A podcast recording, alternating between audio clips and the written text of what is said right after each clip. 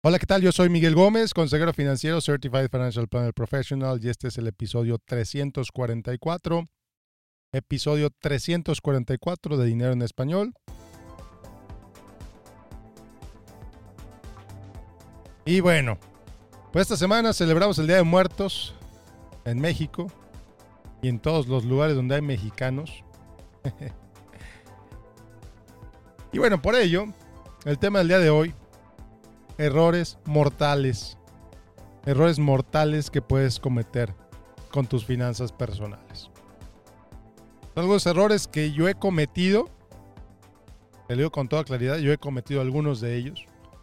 Yo he visto el impacto que algunos de ellos han tenido en la vida de las personas. Un impacto tremendo, incluso mortal, por el estrés que llegan a causar. Entonces espero que los identifiques si los estás cometiendo y que empieces a hacer lo posible, que te apliques para dejar de cometerlos y darle la vuelta a tus finanzas. Muy bien, error número uno. Error número uno, ignorar a dónde se va tu dinero. Ignorar a dónde se va tu dinero. Y esto lo he visto con gente desde que tiene ingresos muy limitados, aunque es, relativamente raro porque ellos tienen que saber a dónde se va hasta el último centavo, hasta gente que gana cientos de miles de dólares por año, que me dicen, Miguel, no tengo idea a dónde se me va el dinero. ¿Ok? ¿Por qué es malo no saber a dónde se te va el dinero? no, es que sea malo por sí mismo, es que puede traer consecuencias negativas para ti en el futuro. Si no sabes a dónde se te va el dinero, pues ¿cómo vas a construir riqueza? ¿Cómo vas a construir un patrimonio?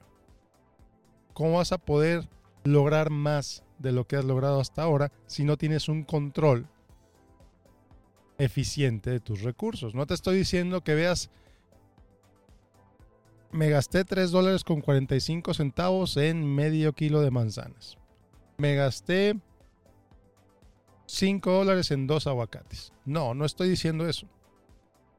Estoy diciendo que tengas claridad en dónde se te va el dinero. No en los gastos pequeños, no en los gastos hormiga, sino en general en dónde se te va. Si ganas 50 mil, ¿a dónde se te fueron?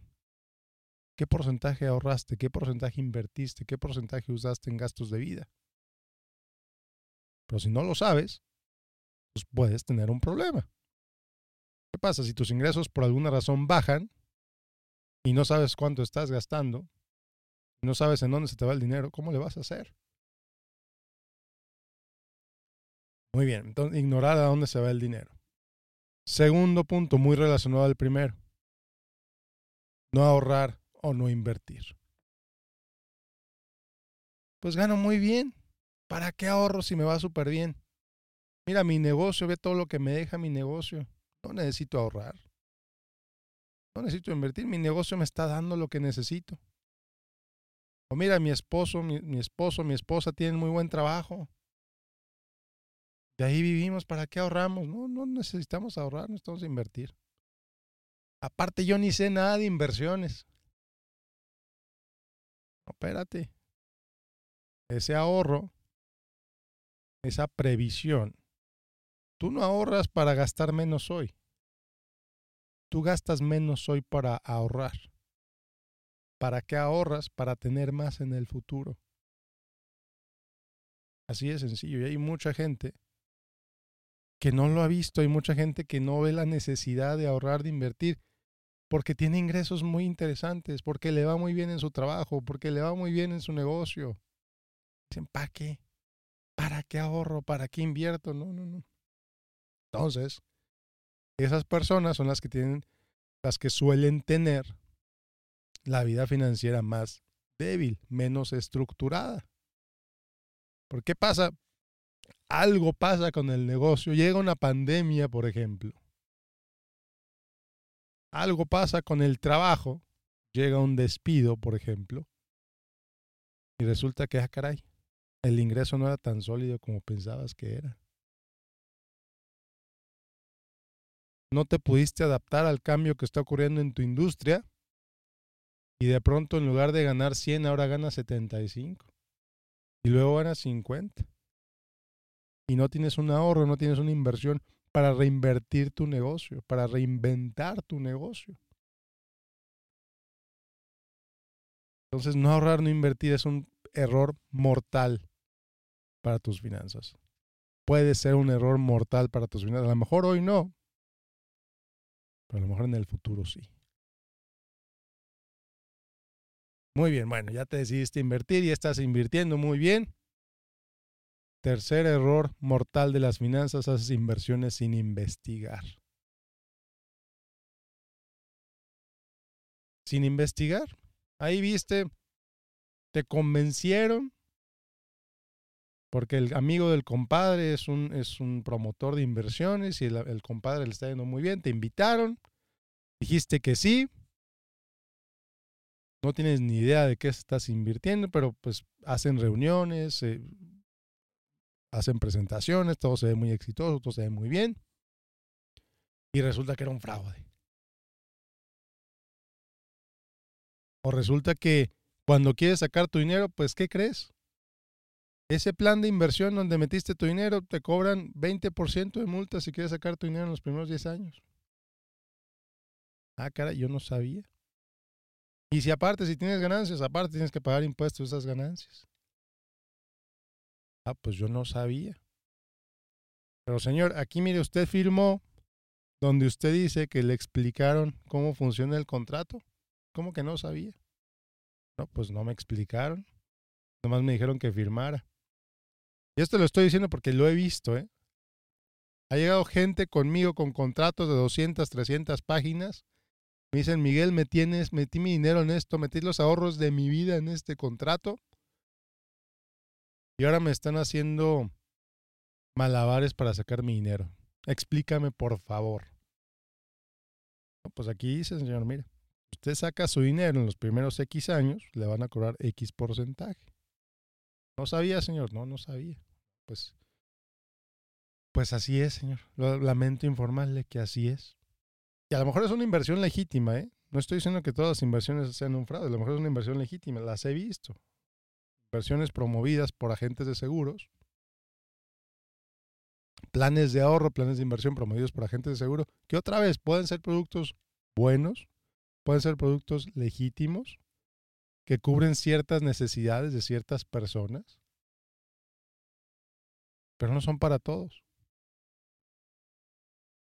Entonces la gente lo compra confiando en lo que le dice la gente, que a veces me ha tocado también, agentes dicen la verdad a medias o no dicen la verdad con tal de vender. La persona no hizo su tarea, no, revisó el contrato, no leyó el contrato y resulta que pues la mitad de lo que le dijo la gente pues no es cierto. Y el contrato él lo dice con toda claridad. No estoy diciendo que todos los agentes sean mentirosos, no. No estoy diciendo que todos los productos seguros sean malos, no. Estoy diciendo que tengas cuidado, que entiendas el contrato ante, al momento de invertir, antes de invertir. Porque ya que lo firmaste, está un poco complicado salirse de ahí. Estoy diciendo que no se pueda, pero es un poco complicado. Siguiente punto, bueno, ya estás ahorrando, ya estás invirtiendo, perfecto. Pero todo lo estás comprando en acciones de X empresa o todo dinero lo estás poniendo en el mismo, en las mismas empresas de tecnología, en Google, en Amazon, en la que tú quieras. Pocas palabras, no estás diversificando. Ahorras, inviertes sin diversificar. Ahí estás tomando riesgos adicionales. Pero le han ido muy bien a estas empresas. Sí, les ha ido muy bien. Y a lo mejor le sigue yendo bien. Pero ¿y si no? El no diversificar ha creado de gente muy rica, los ha hecho gente pobre o gente exmillonaria. Ha habido muchas empresas que se han ido a la quiebra. que de años de éxito se convierten en negocios fantasma. Tan solo este año ya van varias empresas que cotizan en bolsa que han quebrado, cuyas acciones se van a cero. Lo siento mucho por los inversionistas de esas empresas. Espero que hayan diversificado. Si no diversificaron, toda su inversión se fue a cero. Es difícil, es difícil, pero es real. En San Miguel, mi mejor inversión es mi negocio, me va súper bien en mi negocio. ¿no? Qué bueno, señor, qué bueno, señora. Lo felicito, la felicito porque sabe manejar su negocio, porque le genera utilidades, porque está creciendo. Le invito a diversificar más allá de su negocio. Le invito a diversificar más allá de su negocio. Siguiente error mortal financiero. Dejar la vida al no pasa nada. Dejar la vida al no pasa nada. Señores que arreglan techos, que no se ponen el arnés, por ejemplo, que dicen las regulaciones de seguridad, señores, usted tiene que usar un arnés para que no se caiga. Ah, no pasa nada, lleva haciendo esto 20 años. Y el señor, pum, se cae. El señor, pum, se mata. Porque el señor decía que no pasaba nada. Porque el señor tenía 20 años de experiencia en su trabajo. Lo hacía muy bien. No se fijó que algo ahí del techo estaba mal puesto, se resbaló, se cayó y se mató. Ok, se mató, no se puso el arnés, ok. Bueno, el señor dejó un seguro de vida, ¿no? El señor estaba registrado como empleado ante la empresa, ¿no? Pues no. ¿El señor pagaba al menos Workers' Compensation? No, pues tampoco porque el Señor creía que no pasaba nada. Y efectivamente, no pasó nada, nada más se mató ya. Dejó a su familia. Entonces, no estoy diciendo que vivas con miedo, no estoy diciendo que, que te la vivas atemorizado de que, de que algo te va a pasar, no. Estoy diciendo simplemente que te protejas de los posibles riesgos que existen en la vida. ¿Tienes seguro de vida? ¿Tienes seguro de incapacidad? ¿Tienes seguro de gastos médicos? Yo no vendo seguros, ¿eh? yo no me dedico a la venta de seguros, yo no tengo ni licencias para vender seguros, así que no te lo estoy diciendo para que, ah, cómprale un seguro a Miguel. No, yo no vendo seguros. Pero yo reconozco la importancia de tener seguros, de protegerte ante los posibles riesgos. En el caso del señor que se cayó del techo, una forma de protección es simplemente ponerte el arnés, seguir las medidas mínimas de seguridad que te piden. Haciendo eso ya vas de gane. Pero haciendo eso y teniendo los seguros necesarios, por si algo pasa. Tienes seguro de carro en Estados Unidos, es obligatorio el seguro de automóvil. En Estados Unidos es obligatorio el seguro de casa. Estaba leyendo el otro día de la, de la terrible, terrible tragedia de, de Acapulco. ¿Saben qué dijeron las aseguradoras? El sector asegurador dijo, no, a nosotros no nos preocupan las pérdidas. Pero señores aseguradores, ¿usted va a pagar todas las pérdidas? No, ¿Y sabe por qué no nos va a pagar el sector asegurador? Porque muy poca gente, muy pocos negocios, muy pocas empresas tenían seguro en sus propiedades. Claro, los hoteles, los hoteles de lujo, los resorts, claro que tienen seguro, por supuesto. Sería impensable que esas propiedades no tuvieran seguro, pero los señores empresarios, los restauranteros, los hoteles familiares, los hoteles pequeños, las casas, los servicios de departamentos. Muchos de ellos no tenían seguro.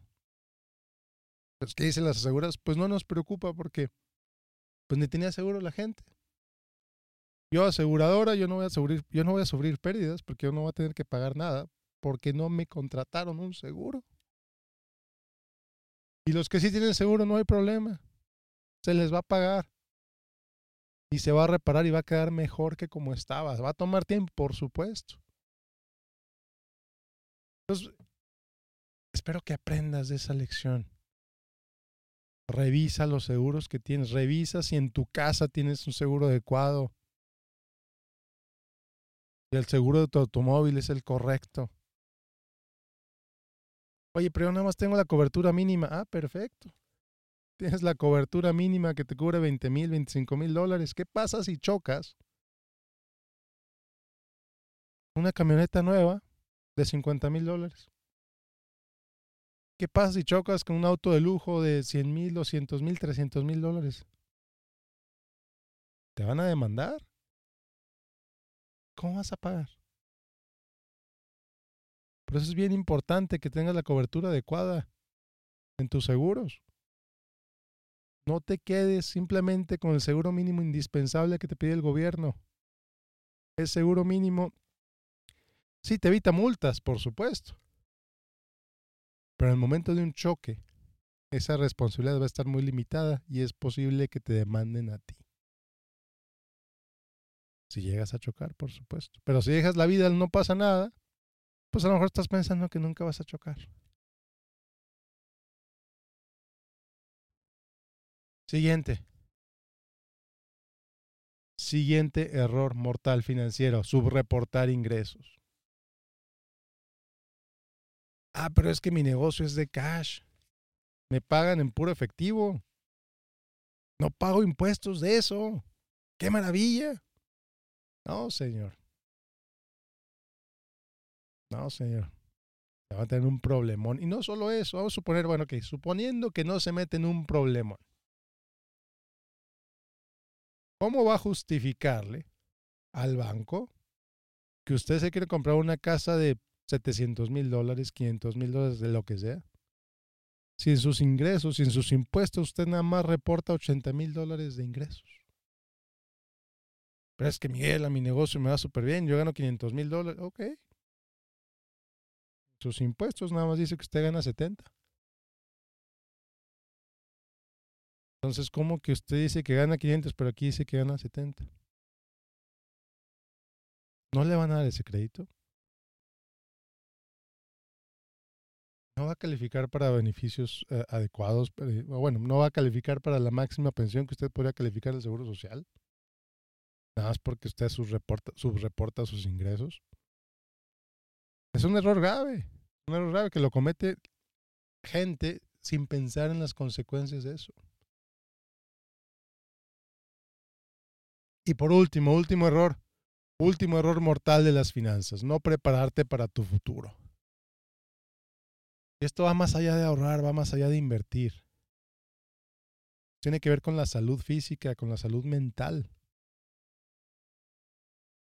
Yo quiero ser un abuelito que puedo cargar a mis nietos sin ningún problema y que me los puedo poner en los hombros sin ningún problema, que me puedo agachar y los pueda cargar, pueda caminar con ellos en los hombros.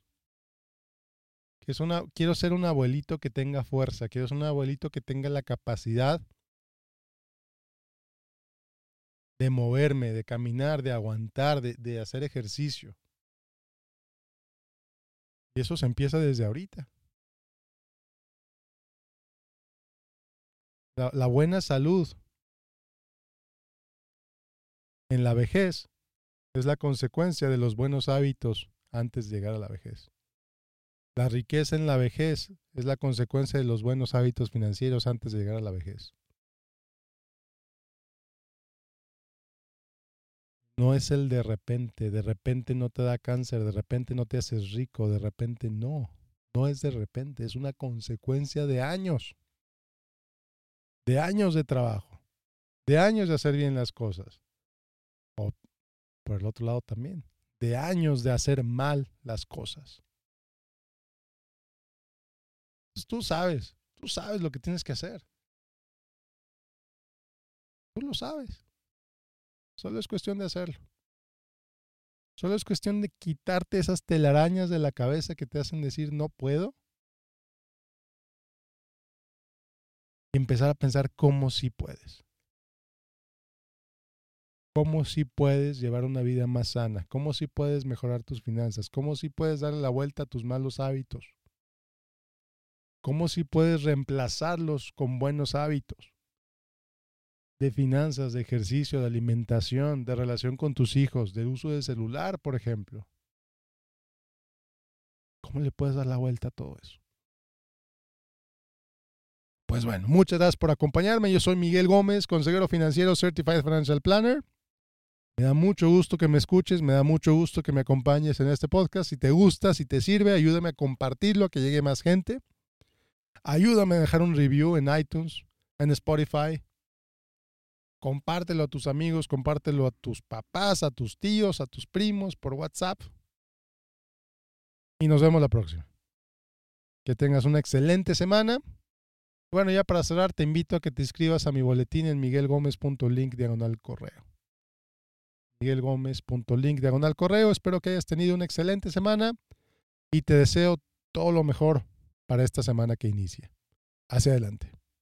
Siempre hacia adelante.